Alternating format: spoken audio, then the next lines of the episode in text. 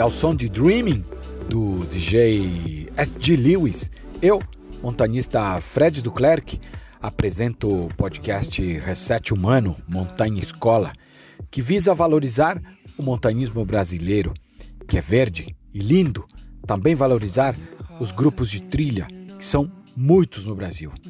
Neste episódio, número 50 da segunda temporada em 2021, trago o tema Rede de Trilhas, onde pessoas e a natureza se conectam e prosperam.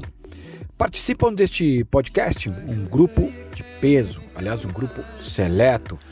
Meu amigo Luiz Aragão, né, que é chefe do Parque Nacional do Itatiaia, e também um dos representantes da trilha Transmantiqueira. Hum? Também trago Hugo de Castro, que é presidente da Rede Brasileira de Trilhas, Pedro Cunha de Menezes, diretor da World Trails Network, e mais um grupo de trekking pelo Brasil vai se apresentar hoje, onde a Marcela Montenegro vai falar com eles, que é o pessoal do Clube Outdoor com Bruno Negreiros, hum, que é o grupo de trekking de hoje no Momento Montanha Escola. Em minhas expedições pela América do Sul, fica claro que trilhas ajudam a fomentar a economia local. Por isso, em todas as expedições que realizo, utilizo a economia local para estruturar as minhas viagens. Sou testemunha do projeto chileno Ruta de los Parques de la Patagônia, que junta 17 parques nacionais e reservas em 2.800 quilômetros de puro paraíso, em meio a diversos ecossistemas e de várias culturas locais, que vai de Puerto Montt, aliás, onde minha mãe nasceu em Chiloé, para baixo até Cabo Hornos, que fica a Terra do Fogo, Navarino. Protege 24 ecossistemas, 11,8 milhões de hectares. Para mim, um símbolo em nosso continente. Hoje trouxe um grupo muito especial e seleto, como já citei no início do podcast, para conversar neste podcast. O primeiro convidado é o grupo de trekking Clube Outdoor, onde Marcela Montenegro, embaixadora do projeto Reset Humano, falou com Bruno Negreiros. Hum? E eu converso com Luiz Aragão, que é chefe do Parque Nacional do Itatiaia, representante também da trilha transmantiqueira, é mineiro de BH, mora em Taubaté, aliás, mora entre Taubaté e o Parque Nacional do Itatiaia. Formado em biologia e pós-graduado em ecologia. Projetos pessoais que ele fala é voluntariado na Associação Trilha Transmantiqueira e na Rede de Trilhas Brasileiras.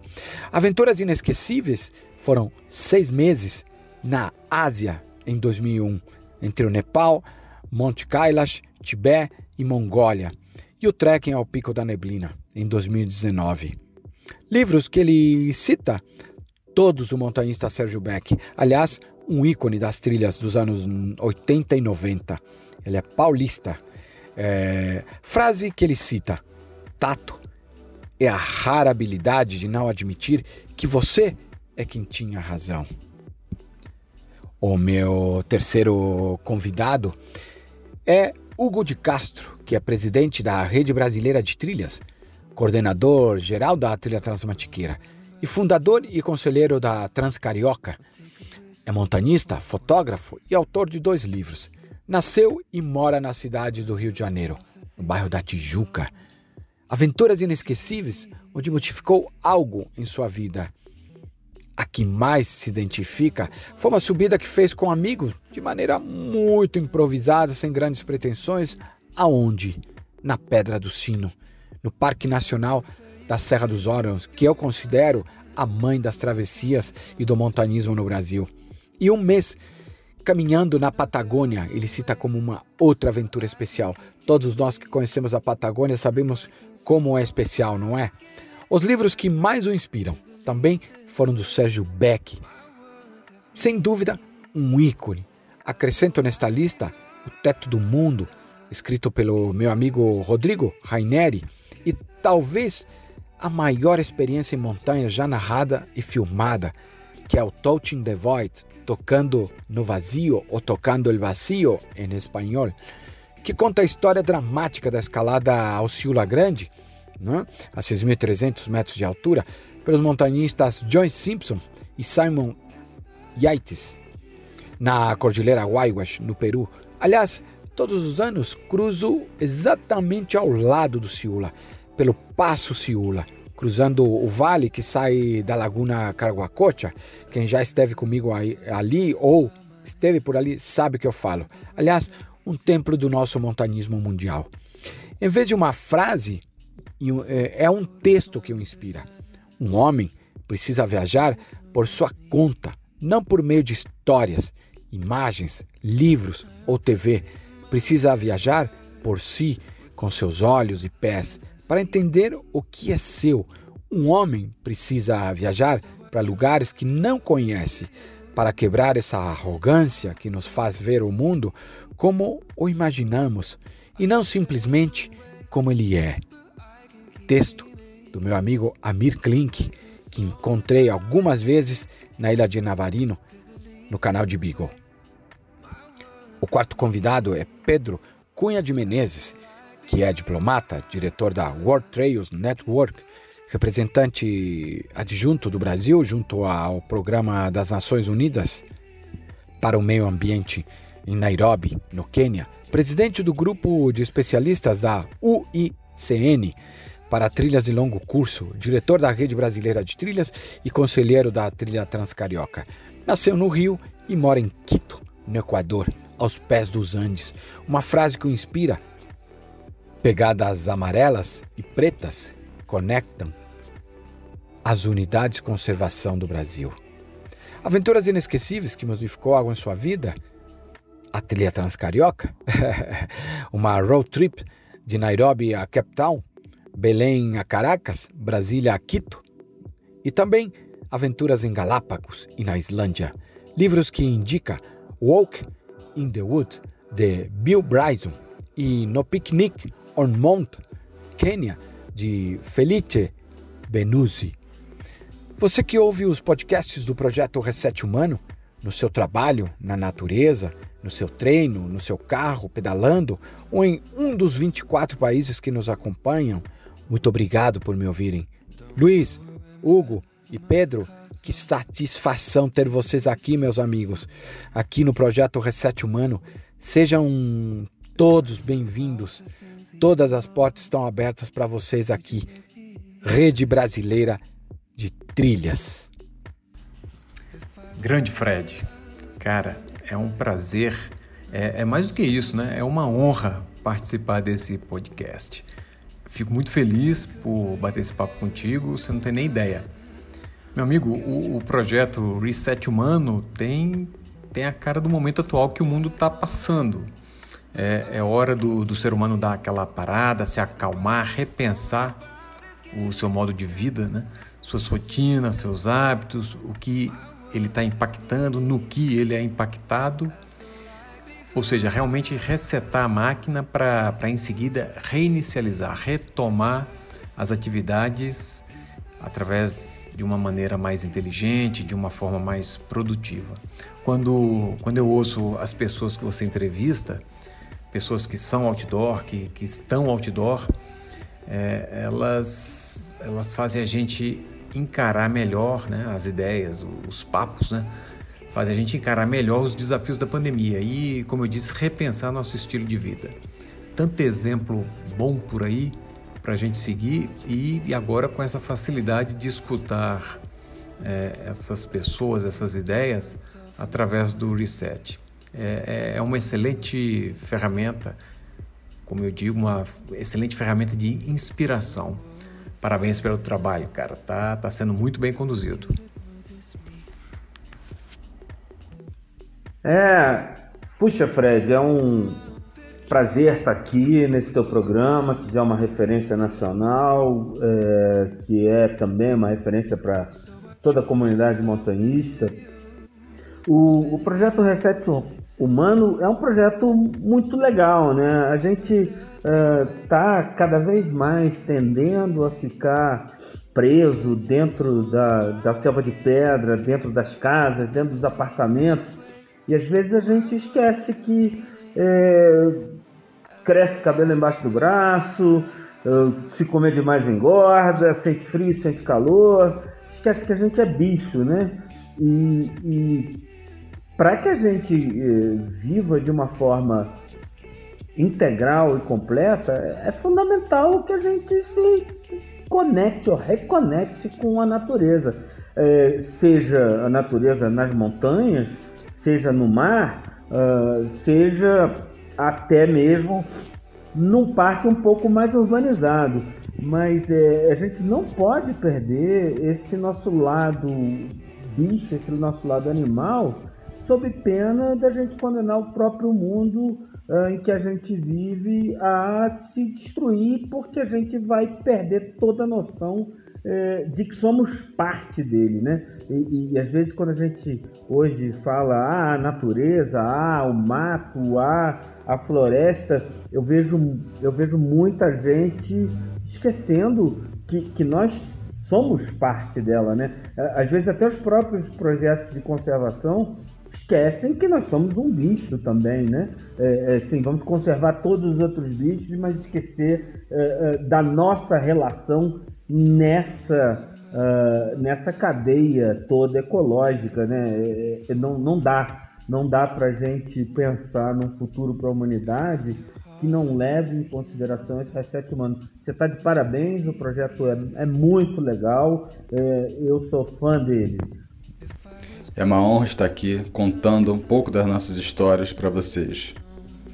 E também agradecer a todo mundo que vai investir um pouquinho do seu tempo para escutar as nossas histórias e se inspirar da mesma forma que já aconteceu comigo e acredito também que os outros participantes.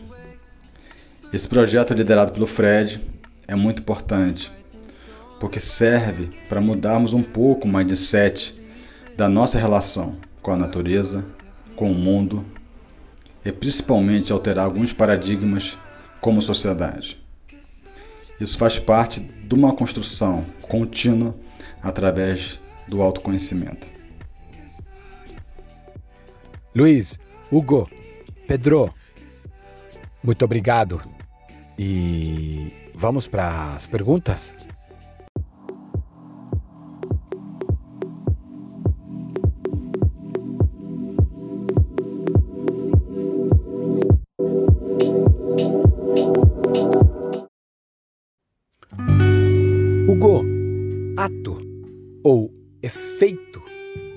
Trilhar, trilhada.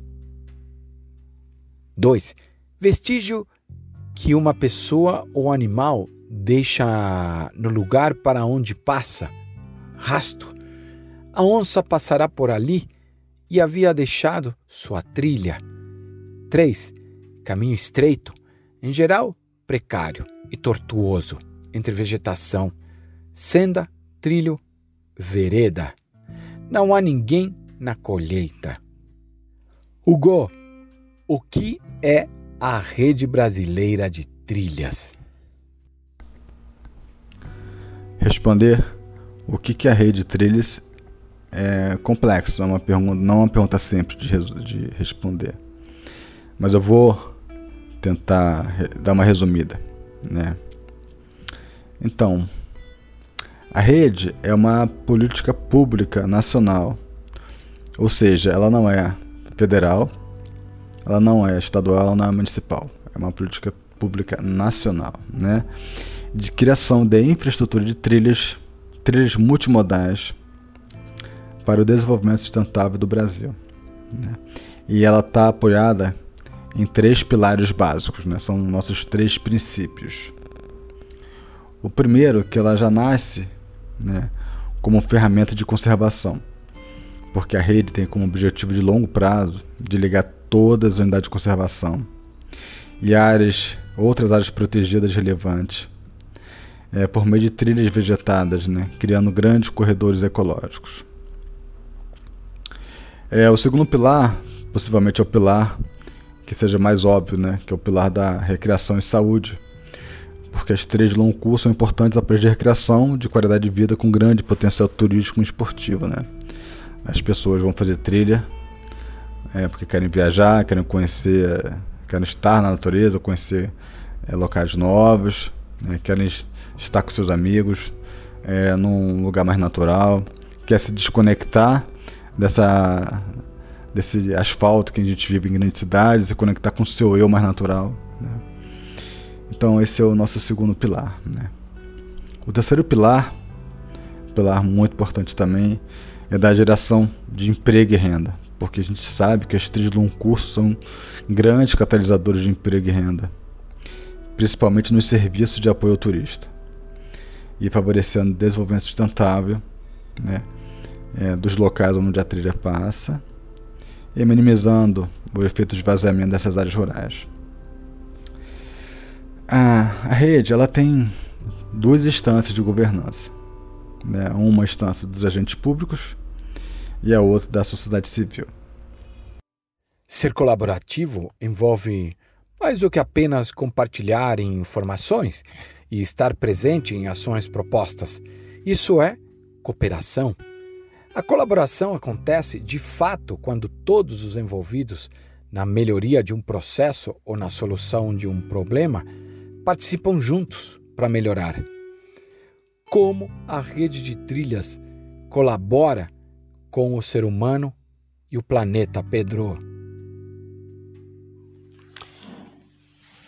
Pois é, né, Fred? É...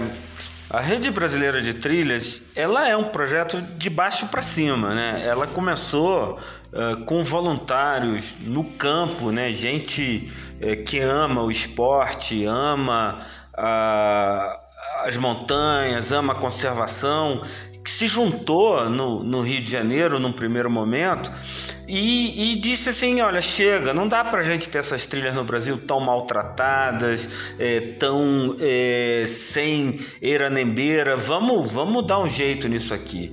E, e esse pessoal se reuniu e saiu é, planejando? Qual é o melhor traçado, como é que a gente mexe aqui, mexe ali para não ser tão erosivo, não ser tão íngreme, ser mais inclusivo, como é que a gente cria uma sinalização que é, é as pessoas se orgulhem dela, que ela vire um, um símbolo também de um trabalho cidadão de baixo para cima, é, de modo que é, isso deu tão certo que saiu do, do Rio e, e hoje está no Brasil inteiro, né? Está em todos os estados, exceto Rondônia, está no Distrito Federal. São mais de, de 100 trilhas já nesse momento, com 4 mil quilômetros sinalizados e com trabalho que já não é mais só voluntário, né? Porque a, as instituições de parque, as prefeituras é, é, e, e, e os, os da vida, o próprio Ministério do Turismo, Ministério do Meio Ambiente, abraçaram também é, para que a gente consiga um pouco o objetivo final, que é um objetivo em três pilares, né? É, que são basicamente recreação de qualidade geração de emprego e renda, ou seja, ajudar a fixar o pequeno proprietário no solo, lá no, no interiorzão do Brasil, no interior de Goiás, no interior de Minas, né? O, o sujeito que pode oferecer um pernoite, um serviço de transporte de bagagem, uma alimentação. É, e, e, também é, conectar com. Uh, eu, eu quase já estou chamando de parques verdes ou de unidades de conservação lineares, né? não precisam ser muito largas, mas 30, 40 metros de largura. Conectar as unidades de conservação do Brasil, mudando então a nossa paisagem rural.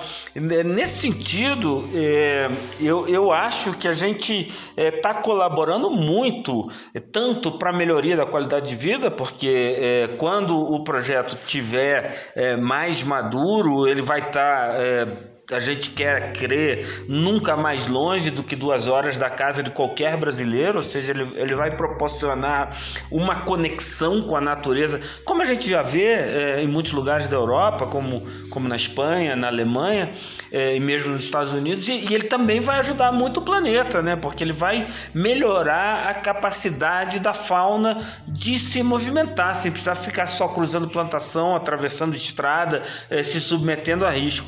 De modo que é, arredondando aí a, a, a tua pergunta, é, eu quero crer que é, a, a, rede brasileira de trilhos colabora muito para o ser humano e, e para o planeta para fazer um planeta mais sustentável é, e mais é, saudável de se viver, né? E, e mais também prazeroso de se viver. Luiz, carinhosamente chamam a Transmantiqueira de Cordilheira Verde Nome que dei devido aos estrangeiros que trago para cruzarem seus trechos em minhas expedições no Brasil. Ela é uma trilha de longo curso que atravessa a Serra da Mantiqueira no sentido oeste-leste, com um percurso que ultrapassa 1.100 quilômetros de extensão, cruzando mais de 40 municípios no estado de São Paulo, Minas Gerais e Rio de Janeiro. Considerada uma travessia nacional, promovendo a integração de mais de 30 unidades de conservação. Luiz, a Transmantiqueira é uma das maiores travessias que conheço na América do Sul, não somente devido aos seus trechos, que são espetaculares, mas a sua diversidade de fauna, flora e diversidade social. Falta alguma coisa para ela ser reconhecida como uma das maiores travessias da América do Sul e do mundo? Olha só, meu amigo, excelente pergunta. É, enquanto o europeu tem uma associação de caminhantes lá que são milhares, não são centenas, não, são milhares de sócios, mais de três dígitos. É, agora, para caminhada mesmo, mochilinha nas costas, trilha sinalizada, mapa, tudo funcionando. O americano também, o americano tem um sistema nacional de trilhas que está dentro do sistema de parques deles, que completou em 2018 é, se não me engano, 50 anos. É, a gente começou agora, cara. A gente tem uma portaria do Ministério do Meio Ambiente, do Ministério do Turismo e do ICMBio, portaria essa que cria a, a rede de trilhas, a rede brasileira de trilhas de longo curso. Isso aí foi em final de 2018. E uma segunda portaria do ano passado, 2020. Né? Então vamos dizer que os trabalhos começaram entre 18 e 20. É, a, a, própria Transmantiqueira, né, que é o, o objeto aí da, da, nossa pergunta, ela, o seu primeiro seminário foi em 2017, por sinal foi aqui dentro do Parque Nacional do Itatiaia, 2017. E de lá para cá é, é um desafio diário para implementar essa trilha, conectando mais de mil quilômetros de trilhas na, na crista da Serra da Mantiqueira. É claro, trilhas que já existem, ninguém está abrindo trilha nova. Né? Então, respondendo a sua pergunta, para chegar ao nível de uma trilha dos Apalaches do, do, dos americanos, vai demorar um pouco, é claro. Mas o bom disso é que tanto o pessoal da rede quanto o pessoal da Transmantiqueira, a gente está aprendendo com os erros e principalmente, é claro, com os acertos dos nossos irmãos lá americanos e europeus. Esse, esse é o lado bom da coisa. Inclusive, o nosso sistema de sinalização é, lançado aí com, com a Transcarioca, né, implementado agora na Transmantiqueira e na rede, é considerado um, dos melhores sistemas de sinalização de trilhas do mundo. Né? Hugo, quais são as maiores dificuldades para tornar a rede brasileira de trilhas mais ampla no Brasil e ser percebida pela população brasileira? Mais uma pergunta complexa para te responder.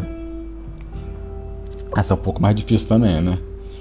né o que, que a gente pode fazer para, com nossas dificuldades, e fazer a rede ser mais percebida pela população, né? É, a nossa grande dificuldade, né? A gente é uma associação sem fins lucrativos e apoiada totalmente em voluntários, né? Isso é a nossa força e nossa fraqueza.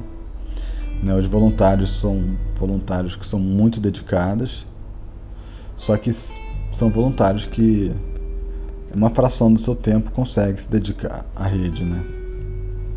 A gente não tem nenhum profissional né, é, trabalhando integralmente para os assuntos da rede. Só para dar um exemplo, né, a Appalachian Trail dos Estados Unidos é associação dela de uma trilha. É claro que é uma talvez a trilha mais icônica do, do mundo, né? Ela tem 3.500 quilômetros. É, ela tem mais de 100 funcionários, né? Que trabalham no, no dia a dia. E a gente não.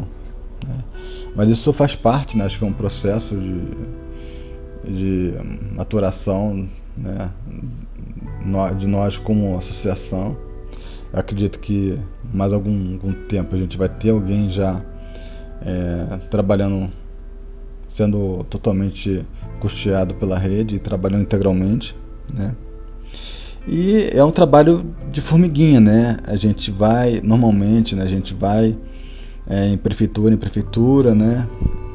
É, em, nas OEMAs estaduais, ou seja, nos órgãos ambientais estaduais, né? falando um, o que, que é a rede, o que, que ela se propõe, né? É, e aos poucos a gente vai é, montando esse Lego, esse quebra-cabeça de que são as trilhas que vão comportar a rede no, a rede no Brasil, né? É, então acho que é isso, né? acho que é uma grande articulação. Vamos lá, vou dar uma resumida, né? É, a nossa força, a nossa fraqueza, como eu falei, que é totalmente baseada por voluntários, mas a gente precisa efetivamente ter alguém trabalhando, alguém, algumas pessoas trabalhando é, é, integralmente na rede. Só para dar um exemplo, a Palestine Trail, né? tudo bem que é a trilha mais icônica do mundo, com 100 anos esse ano. Não, 100 anos ela faz ano que vem. Ela tem mais de 100 é, funcionários. É, o segundo ponto também, que há um trabalho, né, é, não de convencimento, mas um trabalho de articulação muito grande, porque o nosso território é muito grande, né, são várias esferas de governança, né, a gente, se alguém quiser fazer uma trilha lá numa cidade, lá no Rio Grande do Sul, né, a gente tem que falar com, a, com as prefeituras do Rio Grande do Sul, com os atores daquela região, os mosaicos, né? A, a, a OEMA local, né? Da, a OEMA do Estado, né? Ou seja, é o Instituto Ambiental do Estado, né? Então, imagina isso no Brasil inteiro de norte a sul, do leste a oeste. Né? Então é um trabalho muito grande de articulação. E o outro que a gente ainda não, não tem verba, a gente, basicamente a gente é, financia a, associação do bolso. Né? Algumas trilhas já fizeram alguns projetos né? e já captaram algum tipo de recurso, mas ainda é muito pouco para a gente ter a, a rede que a gente sonha para o Brasil. Tá bom? E como é uma, é uma rede de voluntários também, além de ser rede de trilhas, é uma rede de voluntários, quem quiser se voluntariar, né, acesse nosso site redetrilhas.org.br. Voluntarismo é diferente de voluntariado organizado. Enquanto o primeiro é motivado pela busca da satisfação pessoal de quem o pratica, o segundo se dedica às necessidades do outro e tem como foco o bem coletivo. Pedro, qual é a relação do voluntariado versus projeto Rede Brasileira de Trilhas? Pois é, Fred, o, o projeto uh, Rede Brasileira de Trilhas é um projeto de base voluntária, de base cidadã. Nós temos hoje aí eh, mais de, de 2 mil pessoas que estão dando seu tempo para mudar um pouco essa realidade do Brasil.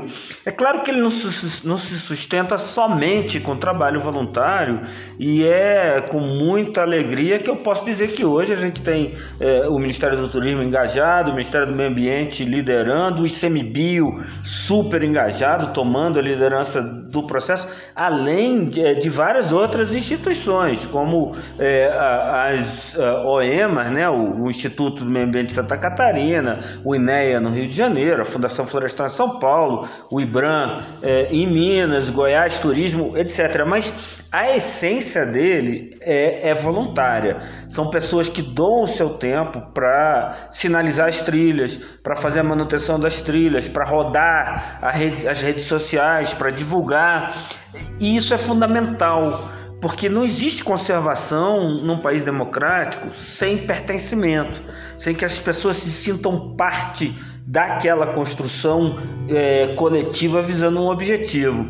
E, e o nosso objetivo é, de longo prazo, que é conectar todas as unidades de conservação do Brasil, oferecendo oportunidades de recreação é, não motorizada em contato com a natureza, seja caminhada, seja ciclismo, eventualmente hipismo, canoagem, é, ele incentiva muito o trabalho voluntário. E esse incentivo, ele não é porque é necessariamente mais barato. Não, é porque a gente quer que as pessoas possam bater no peito e dizer eu que fiz. É, esse Brasil novo, eu sou parte dessa construção desse Brasil novo. É, eu participei do processo decisório que levou a, a essa nova realidade mais verde, mais. Uh, por assim dizer, mais sustentável, mais é, natural e, e, e, com uma visão mais humana e mais é, animal de futuro. É, ou seja, não é um, uma mera decisão de cima para baixo que decide, nós vamos, vamos é, abrir um monte de trilha, faz uma licitação aí, vê quanto, quanto custa as placas, quanto custa sinalizar e vamos implementar. Não é uma construção coletiva e que a gente tem orgulho é, de, de achar e de saber que tem muitos donos. Né? É, não é um projeto que tem uma cabeça genial que idealizou e outra cabeça genial que implementou, não. Esse é um filho de muitas parideiras. Tem muitos pais, muitas mães, muitos padrinhos e muitas uh, madrinhas. Sem o voluntariado, ele seria simplesmente mais uma obra uh, sem alma, sem pertencimento, sem as pessoas uh, terem aprendido juntas. de modo que, que sim, você poderia até ter uma rede brasileira de trilhas sem o voluntariado, mas não seria a mesma coisa e não seria tão brasileira, tão nossa como é a rede brasileira de trilhas hoje. Desenvolvimento sustentável é o desenvolvimento capaz de suprir as necessidades de geração atual, sem comprometer a capacidade de atender às necessidades das futuras gerações. Em outras palavras, o desenvolvimento sustentável é aquele que assegura o crescimento econômico sem esgotar os recursos para o futuro. Como a rede de trilhas colabora com o desenvolvimento sustentável por onde ela passa, Luiz? O Fred, a, é o seguinte, as trilhas de longo curso no Brasil, elas estão sendo planejadas para é, sustentarem-se, né, ficarem em cima sobre três pilares. Um pilar é que elas sejam ferramentas de conservação. É, o outro pilar é que as trilhas, claro, né, elas são aparelhos de recreação. E o terceiro, tão importante quanto, quanto os outros dois, é que as trilhas são uma oportunidade para gerar emprego e renda para as comunidades locais. É, esses três pilares eles, eles se misturam um dentro do outro. O, o cara sai para caminhar, seja experiente ou não, mas ele se deslumbra ali com, com aquela trilha, com aquela paisagem, né? Gente está falando de trilhas seguras, sinalizadas, manejadas, com, com mapas, categorizadas de, de acordo com a aventura que o, que o freguês vai querer. Daí ele passa a conhecer melhor o local, seja um parque, uma floresta, uma reserva particular, sei lá. E ele passa também a ter uma outra relação com esse local, com esse meio ambiente. Ele gera um, um pertencimento, um conhecimento, né? e isso aí é, é contaminante. Ele vai convidar mais gente, ele vai colocar na rede social, enfim, mais pessoas vão passar a conhecer o local, mais pessoas vão passar a conservar aquela paisagem. Quem conhece, conserva aquele espaço verde. É, só que é mais gente na trilha. E para isso, uma logística melhor. A gente vai precisar um local para comer, um local para dormir, a lembrancinha, camiseta, boné, o, o, produtor local, aquele produtor de mel, de azeite, é, do vinho, do queijo, ele vai escoar a pequena produção dele ali mesmo, ao largo da trilha, nas comunidades por onde a trilha passa e, é, e acaba até surgindo o turismo de, de base comunitária daí. É, o próprio artesão, o produtor rural, ele vai acabar cedendo, né, alugando a casa dele ali para um pouso, para um pernoite, enfim. Todos vão se beneficiar, todos se beneficiarão. A natureza, o, o caminhante e, e esse apoio local, essa logística local que existe. Isso sim é sei lá, é ser sustentável enquanto trilha. Ela se sustenta assim. Vou citar algumas trilhas regionais criadas pela Rede Brasileira de Trilhas: Transcarioca, Cora Coralina, Viadeiros, Planalto Central, Amazônia Atlântica, Araucária, Serra do Mar, Piabiru, Rota dos Pioneiros e Caminho do Rio Negro. Algum dia Vamos conectar o Brasil inteiro? É um trabalho de gerações, com certeza. Existe um planejamento visando este objetivo, Pedro? Com certeza é um projeto de gerações. Às vezes a gente, eh, na reunião de diretoria, ela, a gente senta e fala: puxa, nós estamos fazendo um projeto que eh, não vamos ver o resultado, nossos filhos verão e, e tal, talvez nossos filhos verão, nossos netos verão com certeza. Mas se a gente não fizer a nossa parte hoje, nossos filhos certamente não verão e nossos netos não verão. Agora, como uh, a rede ela é de baixo para cima e ela é modular, é, ela é uma evolução da Appalachian Trail, mas ela não é uma repetição é, daquele projeto de trilhas lineares que são um fim em si mesmo, ela é uma rede.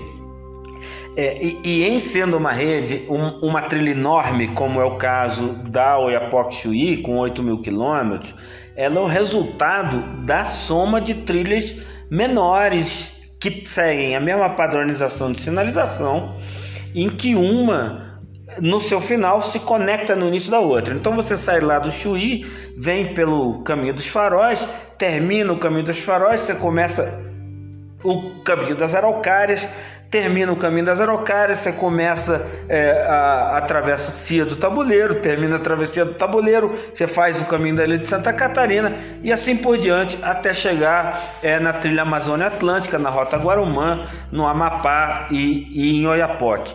Mas você não precisa esperar toda essa rota do Oiapoque está pronta para já ter produtos. E esse é o pulo do gato.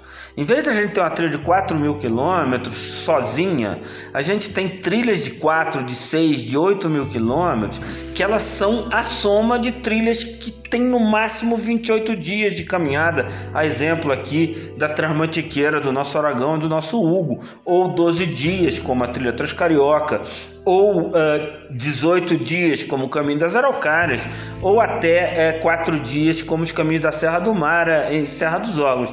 E cada uma dessas trilhas regionais que juntas formam uma trilha nacional, como é a trilha Oiapoque-Chuí, tem vida própria. Então, é, para minha geração, que já tenho quase 60 anos, é, eu não preciso esperar o caminho dos Goiás estar pronto. Eu já posso caminhar de ponta a ponta uma das trilhas regionais que fazem o caminho dos Goiás existir. Ah, o caminho de Cora já está pronto.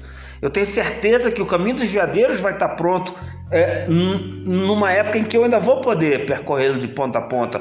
Ou, por assim dizer, também os caminhos do Planalto Central, para citar alguns exemplos.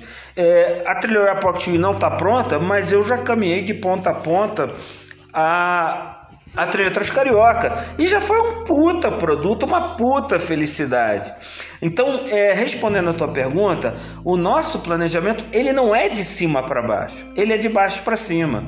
E como é, é, um projeto essencialmente voluntário, de baixo para cima, e de base local, de prefeituras, de grupos de caminhantes, de grupos de ciclistas, é, para te dar um, um é, é, uma resposta mais objetiva, ele, é, o planejamento dele também é de baixo para cima.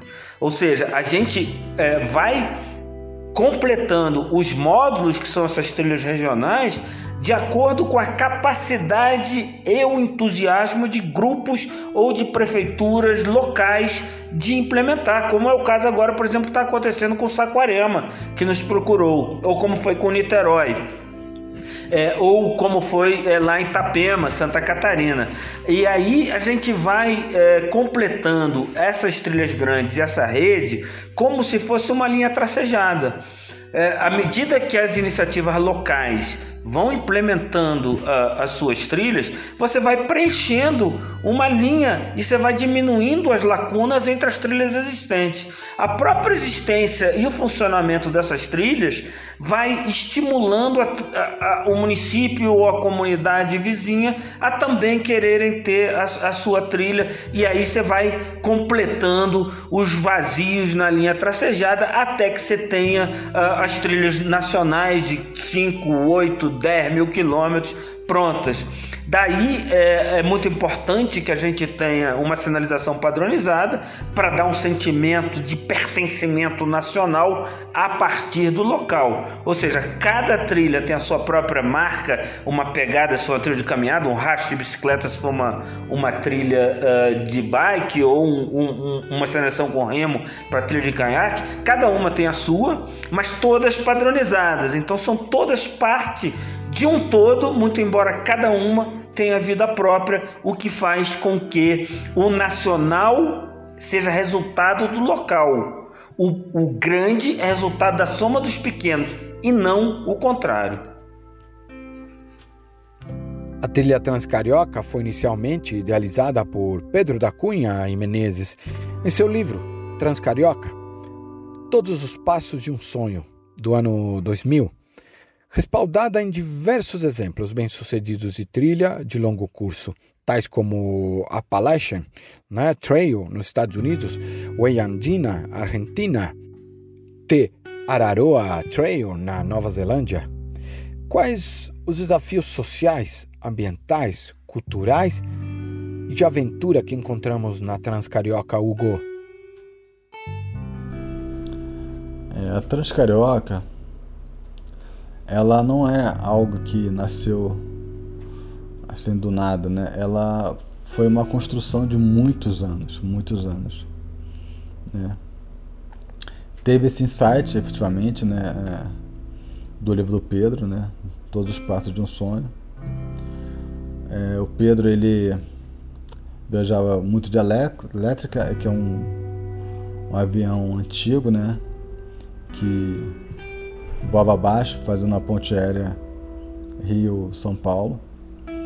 E ele relumbrou uma interligação praticamente em, em, toda a cidade, né? desde lá da, do final do rio, lá da pontinha até os pés do, do Pão de Açúcar, ele viu uma interligação é, é, pelas florestas que, que cercam a cidade, né? totalmente dentro da cidade do Rio. Né?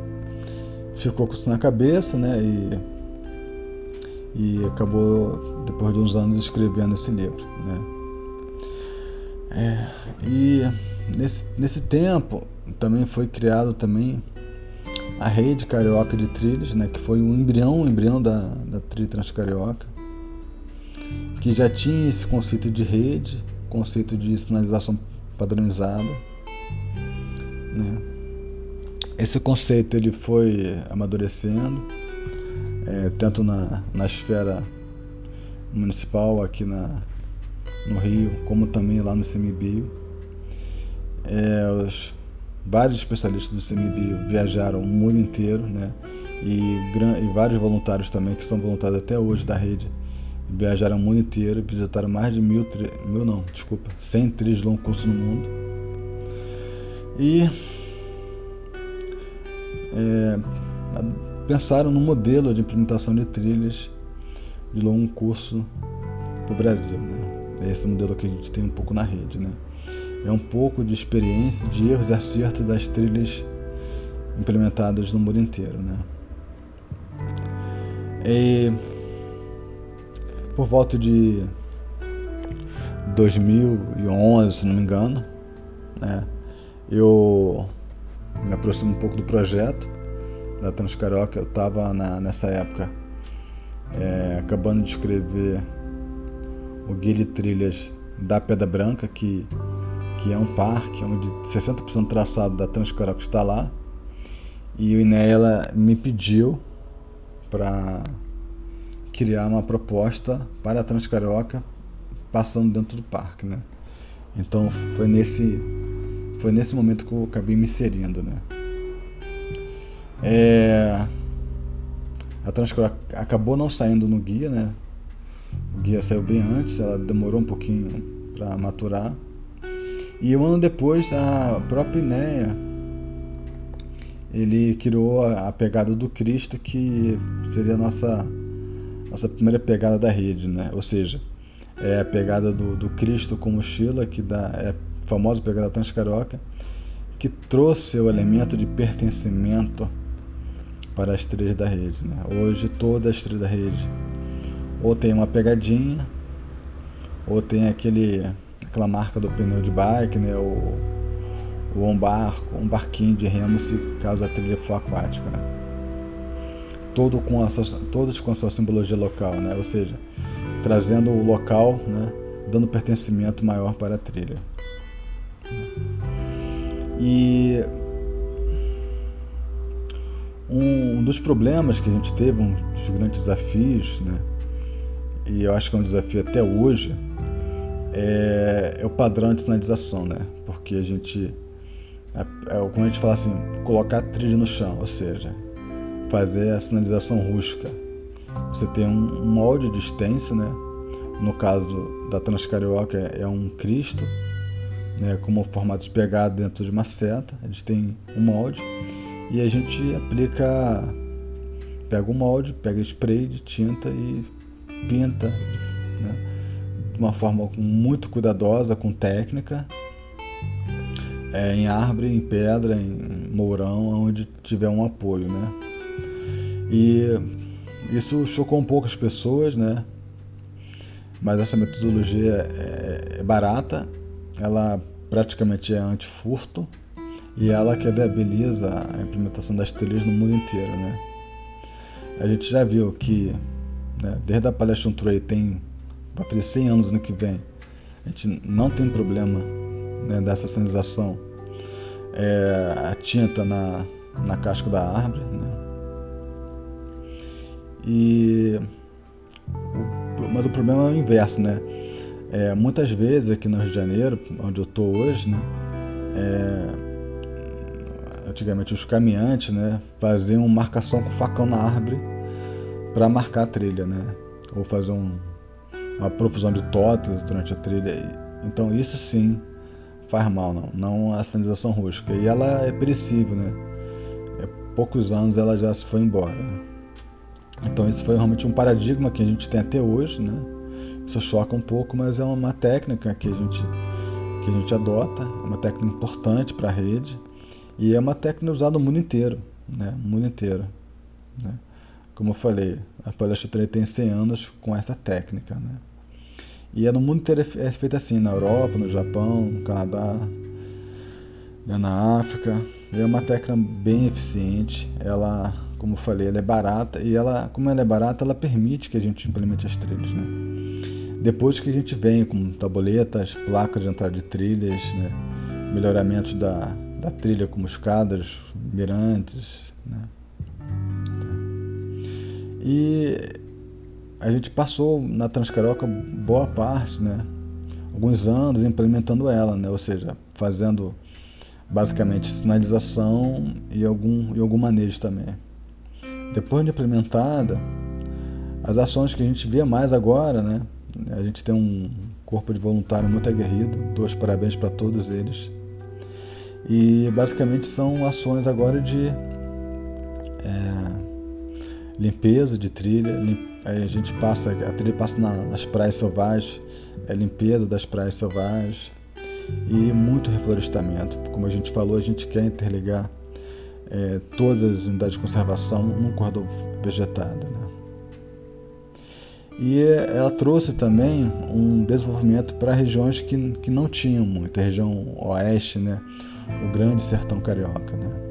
A gente trouxe algum um tipo de desenvolvimento sustentável para essas regiões e espera que seja. A trilha já é um, um ativo turístico do, do Rio, né? As pessoas já vêm para o Rio de Janeiro só para fazer essa trilha, né? E a gente está no começo ainda, né? Mas é isso. O Brasil é o país que abriga a maior biodiversidade do mundo. Estima-se que em território nacional estejam 10% a 15% de toda a biodiversidade do planeta, com mais de 50 mil espécies de árvores e arbustos, ocupa o primeiro lugar em biodiversidade vegetal.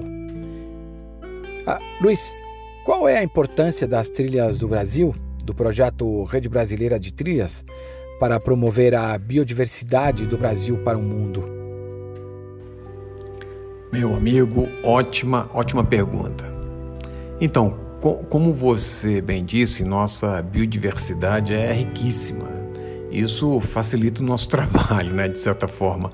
Mas, mas olha só, quem teve a oportunidade, quem já teve a oportunidade de, de visitar os parques e trilhas lá fora, no exterior, sabe que, que a cultura, o, o espírito outdoor, né, lá fora tá um ou dois anos na nossa frente.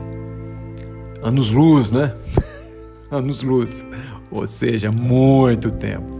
É, vou te dar um exemplo. A gente tem esse Parque Nacional, o Parque Nacional do Itatiaia, uma meca para os esportes ao ar livre, montanhismo, a escalada, mas entre outros. Né? E eu te pergunto, quantas lojas de material de camping nós temos no, nas cidades aqui do entorno, tanto Rio quanto Minas Gerais?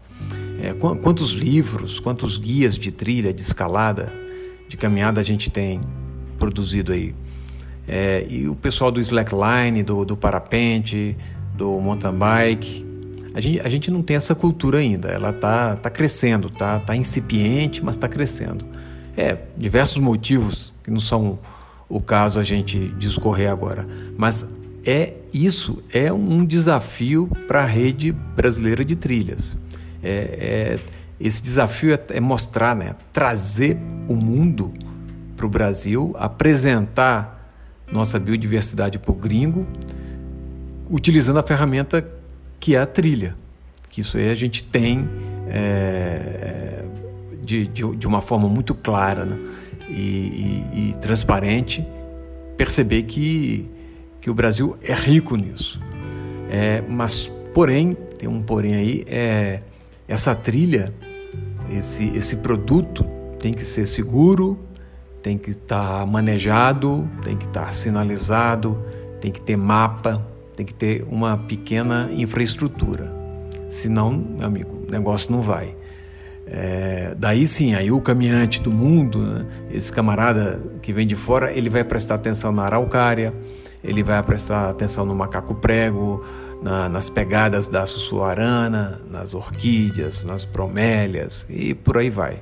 Resumindo então, é, essa rede, né, essa, essa capilaridade do país através das trilhas é, é de suma importância tanto para o meio ambiente quanto para o turismo. É a vitrine, é considerado também né, uma, uma das vitrines para a nossa biodiversidade ser apreciada por caminhantes do, do mundo afora. Pedro, você acredita que o ecoturismo, trekking, montanismo poderia ser um dos maiores geradores de recursos ao PIB brasileiro, como por exemplo vejo no Chile, Argentina e no Peru? Olha, Fred, eu não diria um dos maiores geradores do, do PIB brasileiro, é, mas certamente é, tem potencial para ser uma fonte de renda em áreas rurais que hoje tem pouquíssimas alternativas que não, que não sejam é, a agricultura extensiva, a pecuária extensiva ou a mineração. É, se a gente for pegar aí é, exemplos de outros países, como a Austrália, os Estados Unidos, mas sobretudo a Europa e, o Peru, que você citou aí, é, trilhas que podem ser completadas é, em períodos que cabem numa viagem uh, de um europeu ou de um norte-americano ao estrangeiro, trilhas de cinco dias, trilhas de 9 dias, trilhas de 15 dias, é, no máximo aí 25, 26 dias, você tem hoje já 30 milhões de europeus que fazem uma viagem de, de, de, de trilhas de longo curso por ano. É, e é gente que tem um ticket médio alto, porque é, é gente que é o, o 3D, né? Gente que tem disponibilidade de tempo, que tem dinheiro e que tem é, disposição ainda. É o pessoal que está aí entre 35 e 65 anos de idade. Então já é um pessoal que quer dormir bem, que quer comer bem, que se possível vai contratar um serviço de bagagem, de, de carregamento de bagagem, transporte de bagagem, ou seja, vai deixar dinheiro é, nessas comunidades é, que hoje são é, mais deprimidas economicamente e com um turismo que não é um turismo nem de massa nem concentrado, né? Ele é um turismo que vai andando, né? Ele dorme uma noite em cada dia ou duas noites em cada dia. A gente olha uh, as redes de trilha da Espanha uh, e, e da França e da Europa em geral e vê que ela já gera bastante emprego e renda. Uh, uma das trilhas que a gente estudou muito, a Rota Vicentina, por exemplo, ela mudou o perfil do turismo uh, da, da zona ali do, do sudoeste uh, alentejano, né? ou, ou da Costa Vicentina, como, como você preferir chamar, que era um turismo só de sol e praia e que, portanto, ficava as moscas no inverno e mesmo boa parte da primavera e do outono português, que são muito frios para a época de, de, de, de sol e praia, né? mas que hoje atrai um contingente muito grande de alemães, de ingleses, de austríacos, de nórdicos e já está começando inclusive também a atrair também australianos para esse turismo de caminhada. É, e, e, com isso está fixando mais a juventude naquela região, é, é, reduzindo a migração para os grandes centros como, como Lisboa, é, Porto ou mesmo para fora de Portugal. Outro belo exemplo que eu costumo citar, e para não falar no caminho de Santiago, que aí já é o supra-sumo, mas outro exemplo que eu gosto de citar é é a cidade, de, é, é, é, a trilha de West Highland Way na Escócia. Uma trilha que, uh, apesar de só funcionar quatro meses por ano, porque mesmo no verão da Escócia neva, é, ela sozinha sustenta 200 estabelecimentos comerciais. Uma trilha de 127 quilômetros. Ou seja, ela, ela tem uma significância bastante é, considerável para a região que está inserida. Então, é, eu não sei se chegaria a dizer que ela seria um grande gerador no PIB brasileiro, mas ela pode, é uma política de trilhas bem implementada, além de valorizar a conservação, melhorar a saúde, ela pode reduzir a pobreza no campo, ela pode reduzir, ela pode também reduzir a emigração do campo para as cidades, portanto, tendo um impacto é, positivo na qualidade de vida das cidades, que vai diminuir o processo de favelização, e ela também pode é, criar alternativas de emprego e renda para uma juventude que às vezes não tem o que fazer tem que sair dali mesmo, porque senão ou vai ter que lavrar a terra ou vai ter que trabalhar num, num grande empreendimento agropecuário, o que tem o seu valor, mas não precisa ser a única, a única alternativa de renda desses lugares. Qual a missão da rede de trilhas na conservação dos nossos trajetos e educação ambiental para quem realiza os trechos, Hugo? É, como eu falei, a rede de trilhas tem um componente, um pilar fundamental, que é o pilar da conservação. E esse pilar da conservação né, é o pilar mais antigo, porque a rede ela nasceu debaixo do programa Conecta. O programa Conecta é um programa do ICMBio, né? Que cria mecanismos para corredores ecológicos, para a criação de corredores ecológicos. E a rede é uma portaria que nasce debaixo do programa Conecta, ou seja, já nasceu primariamente com um pilar conservação muito forte. E, como eu já falei, a gente quer, ao longo prazo, né, interligar todas as áreas é, de conservação né, por meio de trilhas vegetadas. Né. É, já foi comprovado que as trilhas de longo curso são grandes corredores ecológicos, né, onde a fauna caminha né, e existe um fluxo gênico. Né. Infelizmente, né, a, a nossa, nosso, nossa economia é baseada em aonde não tem unidade de conservação, né, o nosso modelo econômico, onde não tem unidade de conservação, é devastado totalmente, né? É retirado a, a vegetação, né? É, e isso cria bolhas de conservação nas unidades. Então as unidades são isoladas.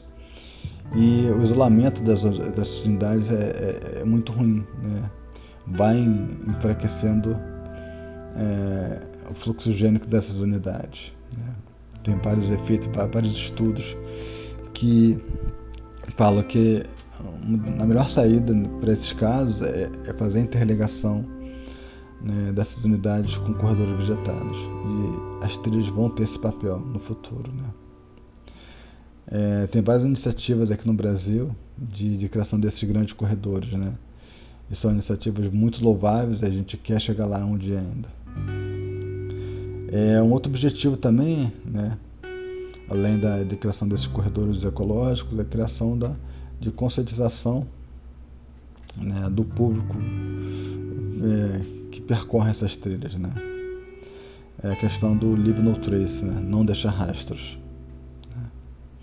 E acho que o leave no trace tem que estar realmente em todas as nossas publicações, no nosso seminário, nossas palestras, a gente precisa é, sedimentar isso na, na, na, cabeça das pessoas que visitam. Infelizmente, a gente ainda tem pessoas que, que vão para esses lugares e acabam depredando, pichando ou fazendo algumas coisas que não deveriam. Né?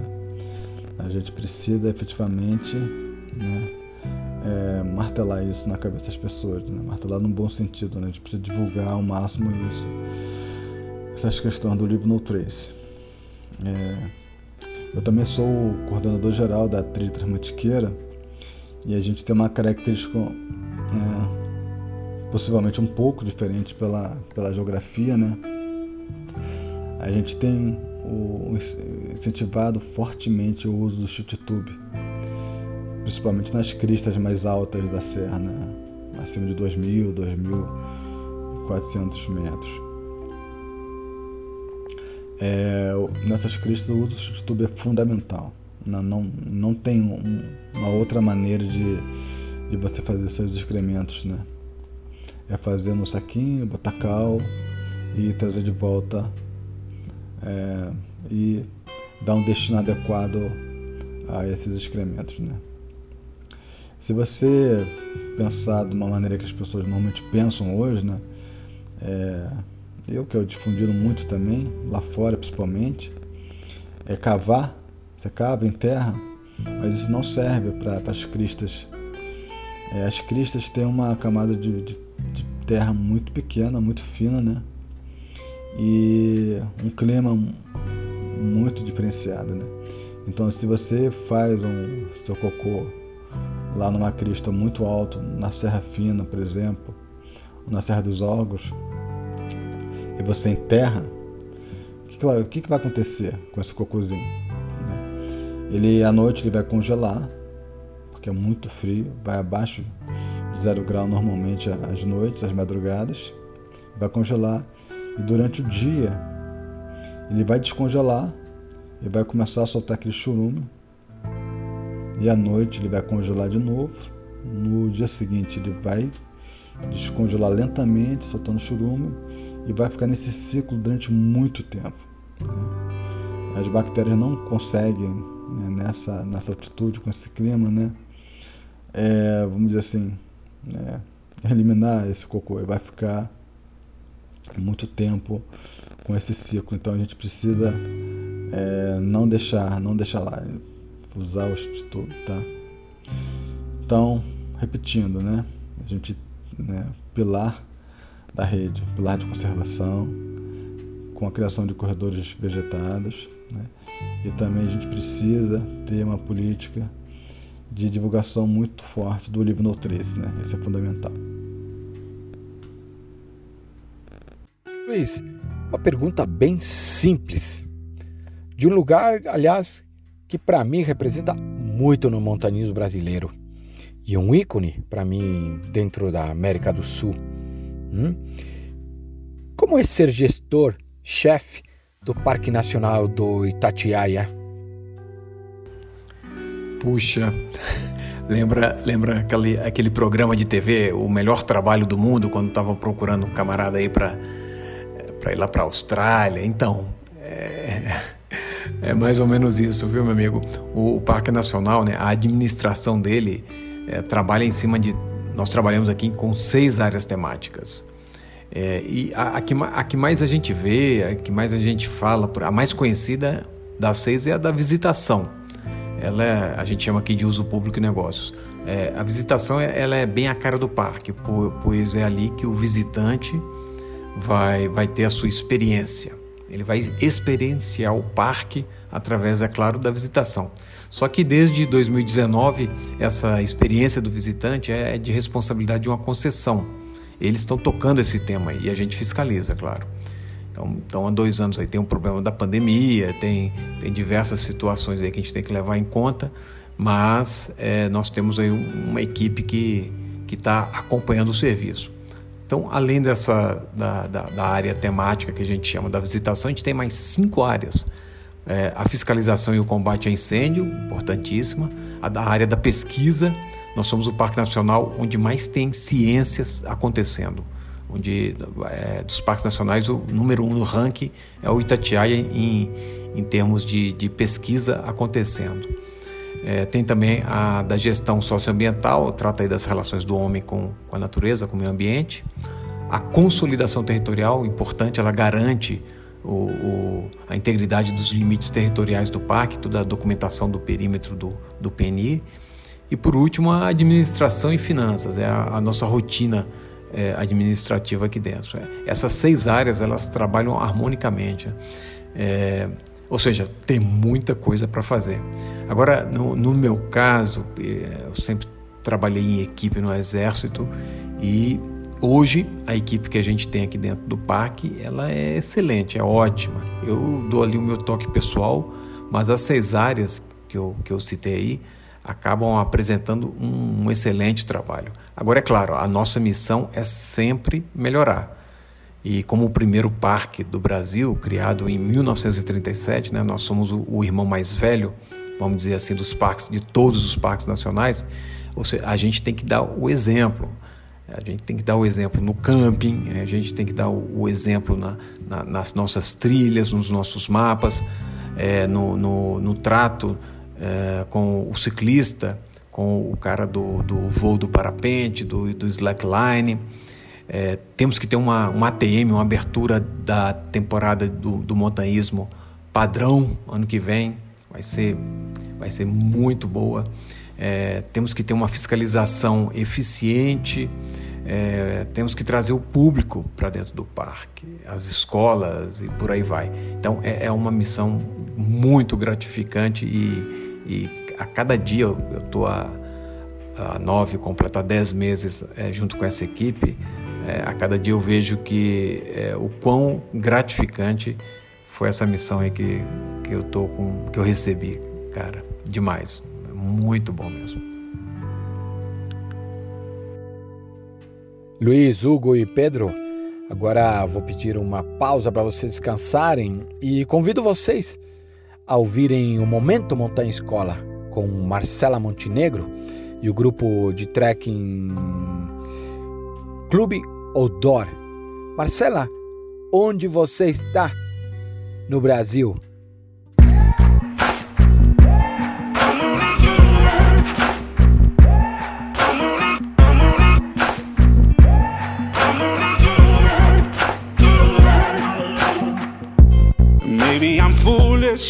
Maybe I'm blind, thinking I can see through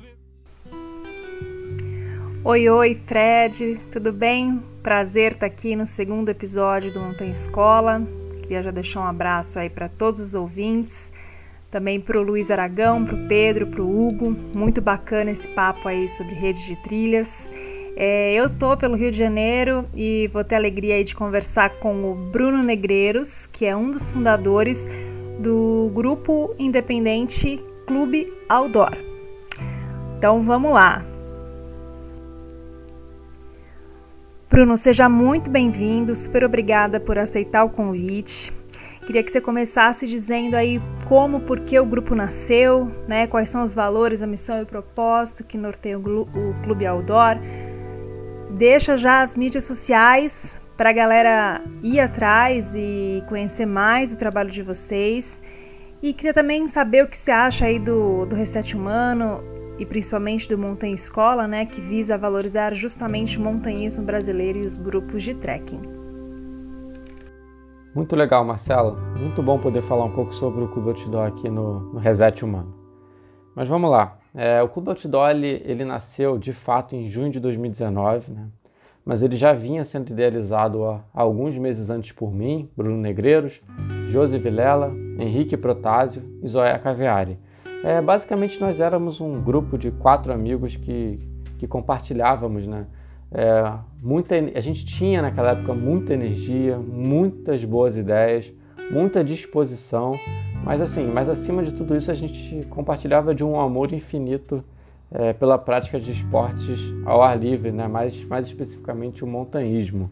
É, refletido na, na prática de na, na, nas trilhas, na, na, prática de trek, né, através das travessias, etc. E desse amor compartilhado, de todas essas ideias, de toda a disposição, a gente resolveu se unir, juntar nossas forças para criar o Clube Outdoor, para criar é, esse grupo que está aí até hoje, né, esse grupo lindo, apesar de eu ser suspeito para falar, é, basicamente sobre os valores da prática de esportes ao ar livre de forma mais acessível, mais inclusiva a todos. Para quem não sabe, o Clube Outdoor é filantrópico, ou seja, toda a grana né, extra, toda a grana acima dos custos do evento arrecadada, ela é direcionada a um caixa para futuramente ser direcionada para o reinvestimento no próprio grupo, né? Pra, seja ele material na compra de equipamentos ou, ou para fazer aquele mapeamento necessário, ou na forma do desenvolvimento do, da galera que trabalha aqui, né? na desenvolvimento de habilidades, de, de desenvolvimento é, como esportista de forma geral. É, e essa, esse é o valor básico e fundamental do Clube Outdoor, né? a promoção de práticas ao ar livre de forma mais inclusiva, mais acessível, mais democrática.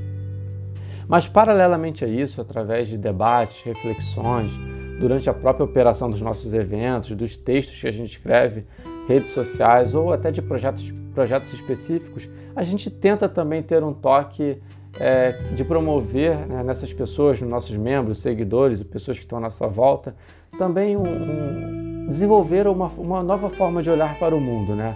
carregado de, de, carregado de uma forma mais, mais consciente, né? Levando em conta tanto o aspecto social como o aspecto ambiental.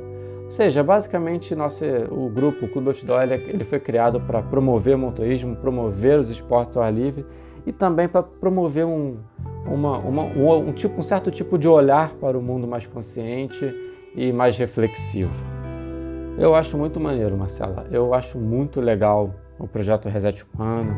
Aqui, mais especificamente, falando do Montanha Escola, né? Eu acho muito legal o trabalho que você, que o Fred vem fazendo, fazendo e todas as outras pessoas que estão envolvidas, justamente por um, porque eu acho que quando vocês é, abordam ou falam com pessoas que já, já estão consolidadas, que já são assim, já estão no topo né, da prática dos esportes ao livre no Brasil, vocês, estão, vocês fogem um pouco do, do, do usual, né? Vocês tentam, vocês tentam ter uma pegada diferente, trazer uma nova forma, é, trazer, dar espaço para que essas pessoas mostrem de fato é, como elas enxergam o mundo, como elas veem é, não só a nossa cultura internacional, mas como é, o mundo como um todo, né? E, cara, combinado a isso, eu acho muito irado vocês também darem espaço para para outras pessoas falarem, para outras vozes, para outras vozes serem ouvidas aqui, né? Porque eu acho que é basicamente isso, cara. O, o, o, a cultura outdoor nacional ela é formada sim por esses caras, esses caras inspiram todas as pessoas, eles são feras, mas ao mesmo tempo, cara, tem tanta gente que vive com tanto amor é, a cultura outdoor nacional é, diariamente, todo final de semana e concilia com o seu trabalho do dia a dia, vive com tanta intensidade, tanto amor isso, sabe? É tão apaixonado que eu acho que tem muita gente aqui que tem muita coisa boa a falar, muita coisa boa a acrescentar. E não só isso, cara, tem, tem muito a inspirar as pessoas também, a motivar as pessoas a, a buscarem um maior contato com a natureza. E a gente funciona, Marcela, basicamente assim, quando o grupo foi criado, a nossa ideia é de que ele fosse basicamente, né, toda uma estrutura montada para ser um grupo digital, mas que tivesse a promoção de uma vez por mês ou uma vez a cada 15 dias o, o encontro entre os membros, né? Essa socialização entre os membros. Hoje a gente vive uma pandemia e essa, esses encontros não são possíveis, mas até hoje a gente funciona basicamente com uma, uma estrutura digital, né? A gente tem dois grupos de WhatsApp, um de debate livre, onde qualquer membro pode, pode falar, e um outro mais para passar informações. Fora isso, a gente está presente nas redes sociais através do Instagram, né, o arroba Clube Outdoor, o Facebook. E, e, e, fora isso, a gente tem muito orgulho de falar que a gente tem uma página muito linda lá no Aventure Box, que é basicamente uma rede social de aventura, né? Que também é o Clube Outdoor e quem quiser dar uma olhada lá, é, inclusive no Aventure Box a gente tem, cara, lá publicado é, todos os relatos das aventuras que a gente viveu é, desde a fundação até agora. Claro que prejudicado pela pandemia que a gente não a gente não conseguiu fazer nenhuma atividade, mas a gente tem tem tudo lá registrado desde, o, desde a nossa fundação. Bacana, Bruno. Com certeza cada um de nós tem um pouco a contribuir, a oferecer, né? Então já aproveito o gancho e peço para você deixar aí uma frase que define a sua conexão com as montanhas, com as florestas, os rios, os mares, os oceanos e, enfim, todo esse nosso planeta maravilhoso. Marcela, eu vou falar duas palavras que para mim são, são meu norte, que é humildade e coragem. A humildade basicamente é naquilo mesmo de tentar carregar a minha essência junto comigo para sempre, da onde eu vim, da onde eu sou e da onde eu quero chegar, tanto tanto eu mesmo, né, Bruno Negreiros, como o Clube Outdoor. E coragem é a vontade de trabalhar, de, de dar o meu melhor, de correr atrás, é uma luta por dia, um leão por dia, para tentar fazer diferença, para tentar deixar, deixar um legado, deixar uma marca aí na prática de atividades ao ar livre, né? É, basicamente é isso. Show, Bruno. Realmente essas são palavras-chave para a vida, né? Para a vida num geral. E vamos lá, qual que é o público predominante dos integrantes do Clube Outdoor? Né? Iniciantes, intermediários, avançados ou um misto de tudo? Olha, Marcela, eu acho que no Clube Outdoor tem, tem todos os perfis, sabe? Eu acho que a gente consegue ter tanto uma galera mais iniciante, é, uma galera mais intermediária e sim também uma galera mais avançada, mais desenvolvida. É, se eu pudesse arriscar, assim, que o perfil que predomina, eu diria que é um perfil mais intermediário. Mas também surge nos nossos eventos mais simples, nas, nas trilhas, surge uma galera muito bacana, uma galera com menos experiência que a gente abraça no grupo. É, e também a gente consegue ver né, que tem uma galera assim que está num nível já de evolução assim muito sinistro e que também adora estar tá, tá por lá, estar tá participando dos bate-papos, do, é, do, dos conteúdos e tal. Acho que a gente consegue ter de tudo no, é, no grupo. É, infelizmente agora na pandemia a gente não está conseguindo fazer todos os tipos de evento, né? Mas eu acho que acabando esse período difícil a gente vai voltar com todo tipo de trilha, vai conseguir ainda mais abraçar todo tipo de gente, todo tipo de todo tipo de esportista, né, que a gente tanto gosta de falar. E Bruno, em meio à galera iniciante, existe alguma dúvida mais constante? E você tem alguma dica imprescindível para dar? Olha, Marcela, eu acho que sem dúvida nenhuma as dúvidas mais constantes no grupo estão relacionadas ao, aos dias que antecedem o evento, né? Que são anteriores à ida a uma trilha, a uma travessia e tal. é, principalmente no que diz respeito à dificuldade, né? Se vai ter muita subida, se vai ter muita exposição ao sol, se terão lances técnicos e etc. E também relacionados à geografia do local, né? Pontos de água, é, se a qualidade da, da, da, água desses pontos será boa, onde serão de fato os pontos de acampamento, como vão ser os pontos de acampamento, é, os track logs, né, os tracks que serão seguidos. Acho que essas são as dúvidas mais comuns assim que tem hoje no Clube Outdoor relacionados ao evento. E claro, é, no grupo é, rola muito, muita dúvida, muito papo sobre equipamentos mais adequados, né? É, sobre é, preparação física, alimentação e etc. Mas eu diria que as dúvidas mais frequentes com certeza estão relacionadas à ida para a montanha de fato. Agora, um assunto, na minha opinião, bastante importante. Para você, como a participação dos grupos e também das pessoas autônomas poderia auxiliar na preservação do meio ambiente e das relações humanas? Bruno, a gente está fazendo a nossa parte? Ô Marcela, quem me conhece sabe que eu gosto muito, cara, de falar sobre isso, que eu gosto muito de conversar sobre esses assuntos e eu fico muito, muito feliz com a pergunta. Mas vamos lá, é, na minha visão, tá? Na minha concepção, é, a gente que tem é, um certo tipo de responsabilidade, uma atuação na prática dos esportes outdoor, é, seja, seja guia, seja empresa operadora, é, o grupo digital, o clube tradicional de montanhismo, a federação, etc. Na minha visão, a gente carrega, é, de certa forma, três grandes bandeiras, sabe? Três grandes responsabilidades para com o mundo. A primeira bandeira, cara, ela diz respeito basicamente ao lado esportivo da coisa. À superação dos limites, ao desenvolvimento físico, ao desenvolvimento psicológico. De vencer mesmo aqueles desafios que a gente parecia, que, a gente achava insuperáveis e com isso é inspirar outras pessoas a fazerem o mesmo, sabe?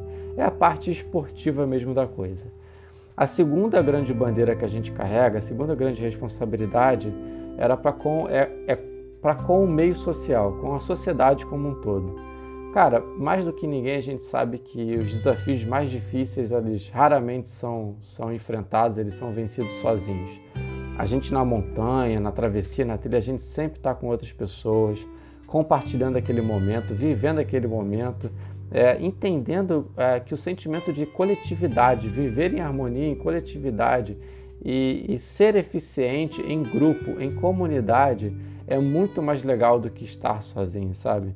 Então acho que a gente carrega sim essa grande responsabilidade, essa bandeira de, de, do lado social da coisa, de, de, passar, de inspirar as pessoas de que o coletivo, é, viver, o compartilhamento, viver, viver em comunidade, ele é mais importante e mais legal do que o egoísmo, do que estar sozinho. E por último, cara, é, a, a, terceira grande bandeira que eu acredito que a gente carrega é com certeza o lado da preservação ambiental, sabe? É, pô, por muitas outras pessoas que não vivem, não, são, não estão tão frequentes assim no contato com a natureza, a gente é visto, cara, a gente é muito associado a, a natureza. A gente é visto por eles como pessoas que estão em maior contato com a natureza. Aquele cara que vai para o mato todo final de semana, aquele cara que sobe pedra todo final de semana, sobe montanha, sabe? E as, nós que, que, de certa forma, somos associados a esse maior contato com a natureza, cara, a gente tem sim uma grande responsabilidade de carregar com a gente também um olhar mais consciente para com essas pessoas, sabe? Porque afinal de contas, se nós, se a gente que está em maior contato com a natureza não preserva, não tem um olhar mais apurado para a coisa, não tem um olhar mais consciente, quem vai ter? Então eu acho, cara, que basicamente é isso, sabe? A gente tem que carregar com muito orgulho, com muita força essas três grandes bandeiras, a gente tem que inspirar as pessoas e e a gente tem que fazer um pouco do, da nossa parte pelo mundo, né? Seja eles, seja eles na, do lado esportivo da coisa, seja eles do lado social, seja, ou seja do, da preservação ambiental, né? Qual foi o aprendizado mais importante que as vivências outdoor te proporcionaram? Sabe, Marcela, sem dúvida nenhuma, o maior aprendizado que eu que eu tive até hoje na vivência outdoor é de perceber que a gente é, cara, a gente é uma poeira mesmo de estrela no meio do infinito universo, sabe? Eu acho que o Fred fala um pouco sobre isso, né? Fala nessa, tem essa pegada também, mas é isso mesmo, cara. A gente é, a gente é um, uma poeira no meio de todo esse infinito, de todas essas paisagens maravilhosas, no meio dessa natureza que o homem, né, apesar do homem insistir em, em não preservar e não cuidar, a gente é uma poeira, cara. É, ainda mais se a gente pensar no infinito do universo, sabe? Bruno, que não pode faltar no seu kit de primeiros socorros. Aliás, esse é um item importantíssimo, né? É, o primeiro diz respeito a, a, pequenos machucados, bolhas, esses cuidados essenciais que a gente tem que ter em toda a caminhada, sabe? E o segundo diz respeito, cara, que é, eu já passei por algumas situações na montanha que me fazem hoje dar total prioridade a isso, que é ter uma bandagem triangular para poder fazer é, uma imobilização de algum membro, caso é, tenha acontecido uma torção, uma fratura, etc. Eu acho que, cara, isso é importantíssimo isso, isso salva, sabe? Uma boa bandagem triangular para fazer uma boa imobilização, eu acho que é essencial. Bruno, eu queria que você me respondesse com uma frase curta, o que, que representa para você as próximas palavras aí que eu vou que eu vou mencionar. A primeira é travessia. uma forma de ver o mundo e as paisagens mais incríveis com a força dos meus pés. Mudanças climáticas. Repensar a forma como vivemos, como nos organizamos em sociedade e parar com isso já. Chinelo, papete ou crocs? Ah, cara, eu sou da Crocs. E como, como falaram muitos nossos guias lá no Monte Roraima, né? Eu sou do, do Paraitepui.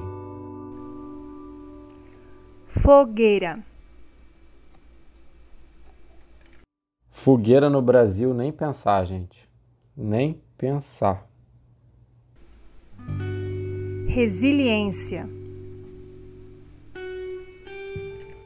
Levantar todo dia e andar, cara. Como já dizia o Emicida, né? Se você não correr atrás dos seus sonhos, ninguém vai correr, mano. Então é isso. Levanta e anda. É isso aí. Levanta e anda. Um passo de cada vez, um dia após o outro, né? Bruno, eu quero super agradecer a sua contribuição. Obrigada mesmo aí por ter aceitado o convite. Parabéns por todo o trabalho do Clube Outdoor. E queria que você deixasse eh, as suas palavras finais. E na sequência, Fred, é com você. Até o próximo Montanha Escola. Beijos! Ah, cara, eu tô, tô muito, muito, muito feliz, sabe? Eu queria, tipo, mais uma vez agradecer muito ao Fred pelo convite, a você, a todo mundo por, por ter esse espaço aqui, por poder vir aqui falar um pouco do, do que eu acredito, sabe? É, pô, obrigado demais e parabéns, cara. Eu tô mandando todas as melhores energias do mundo para vocês e para esse projeto, que ele continue crescendo, que ele continue sendo, sendo um ponto de, de consciência, né? um ponto de, de inteligência no meio do na cultura do montanhismo nacional, cara. Muito, muito obrigado e, e também valeu a todo mundo que está escutando aqui esse podcast e que escutou esse podcast e, está aí é, vendo um pouco do, do que eu penso sobre o mundo. Valeu, Marcela. Muito obrigado, Marcela, e parabéns, Bruno, pelo Clube Outdoor. Espero em breve estarmos juntos em alguma montanha aqui no Brasil, por que não na América do Sul? e retomando a conversa com vocês, Luiz, Hugo e Pedro, queria saber de vocês qual a mensagem que vocês gostariam de deixar para os ouvintes do Reset Humano nos 24 países que nos ouvem. Opa, Fred, eu tenho que te agradecer, cara, pela honra aí, é, que foi um prazer também falar contigo e com, com esse pessoal do bem que ouve o Reset Humano. É, como mensagem final, eu gostaria de falar o seguinte: procurem atividades ao ar livre, se conectem, com a natureza, né? se conecte com, com o meio ambiente, com o mar, com, com o rio, com a floresta, com o ar, com a terra, ande descalço. É o que nesse momento é, o ser humano está precisando, né? Saia de casa. E, ó, e uma boa pedida é o Parque Nacional. O Parque Nacional do Itatiaia, cara, a gente quer mudar a cara desse parque aqui e colocar o máximo de esportes de montanha, o slackline, o parapente, o trek, a caminhada, a escalada, o mountain bike. Então, vem para o parque, vem que a gente está tá te esperando aqui. Mapas, é coisa de primeiro mundo. A gente quer mudar essa cara aqui do Itatiaia, né? O irmão mais velho dos parques aí. Tá certo? A gente se encontra aqui no PNI, meu amigo. Um abraço, hein? Tchau. Bom, primeiro eu gostaria de, de agradecer o convite. É um luxo estar aqui com, com um montanhista da tua qualidade, acompanhado do, do Aragão e do Hugo, que são duas pessoas que têm batalhado muito para tirar a rede brasileira de trilhas do campo dos sonhos e torná-la uma realidade. É, e eu gostaria de, de conclamar aos outros é, brasileiros, essa comunidade trilheira que a gente tem, é, é a se juntar a esse pro, projeto cidadão e, e, a nos ajudarem a implementar aonde vive um pedacinho de trilha para chamar de seu. É, é, para que a gente juntos e, e, aos poucos vá mudando a realidade do Brasil. Então é, eu, eu, gostaria de, de, conclamar aí a cada, cada montanhista, cada ciclista, cada cavaleiro, cada observador de aves, uh, cada rapeleiro, cada caiaqueiro, que se junte a nós e, e, e que possa também poder dizer Rede Brasileira de Trilhas, fui eu que fiz. Quantos mais brasileiros puderem dizer eu sou pai desse projeto, mais ele tem chance de dar certo e de mudar uh, a cara desse nosso Brasil que a gente tanto, tanto ama e tanto batalha para transformar num país melhor para os nossos filhos, para os nossos netos e assim por diante. Muito obrigado, é, tamo junto, vem trilhar com a gente. Primeiramente, gostaria de agradecer ao Fred o convite para a participação do podcast Reset Humano. É uma honra estar aqui contando um pouco das nossas histórias para vocês. E também agradecer a todo mundo que vai investir um pouquinho do seu tempo para escutar as nossas histórias e se inspirar da mesma forma que já aconteceu comigo e acredito também que os outros participantes.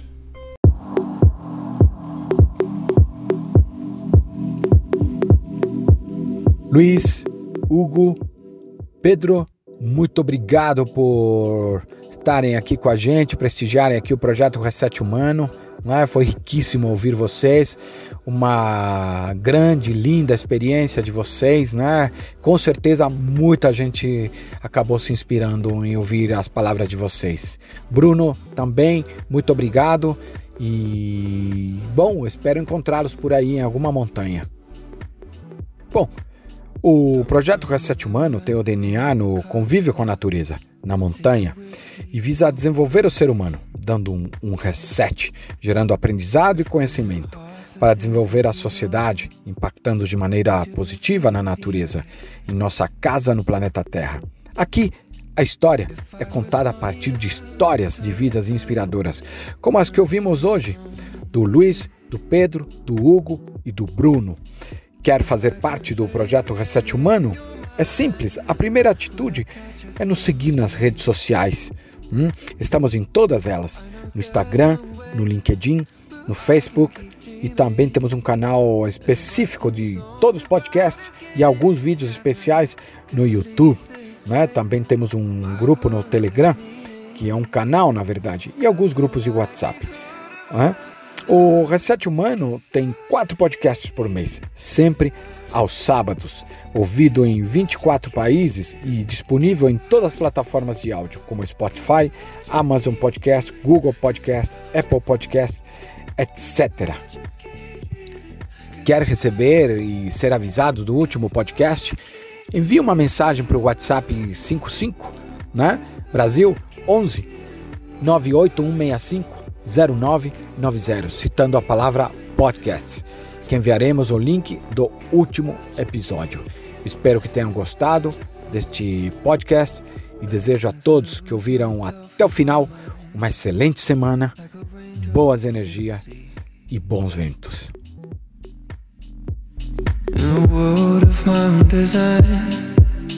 It was you that noticed me. I am painting my own picture with all the colors that I see. So I drew myself next to you, spinning out in ecstasy.